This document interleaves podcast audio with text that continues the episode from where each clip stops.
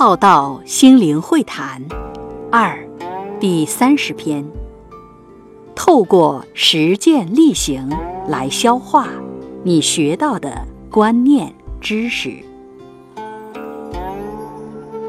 知道很多而不实践，就会胀脑。通过实践力行来消化你学到的观念知识。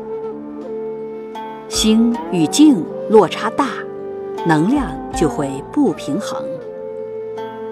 若能实践力行，可以调和内在能量和情绪。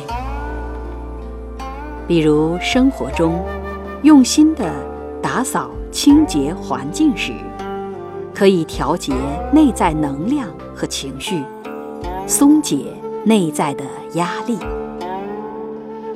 实践力行是真修实练，是消化知识道理，也是在转识成智。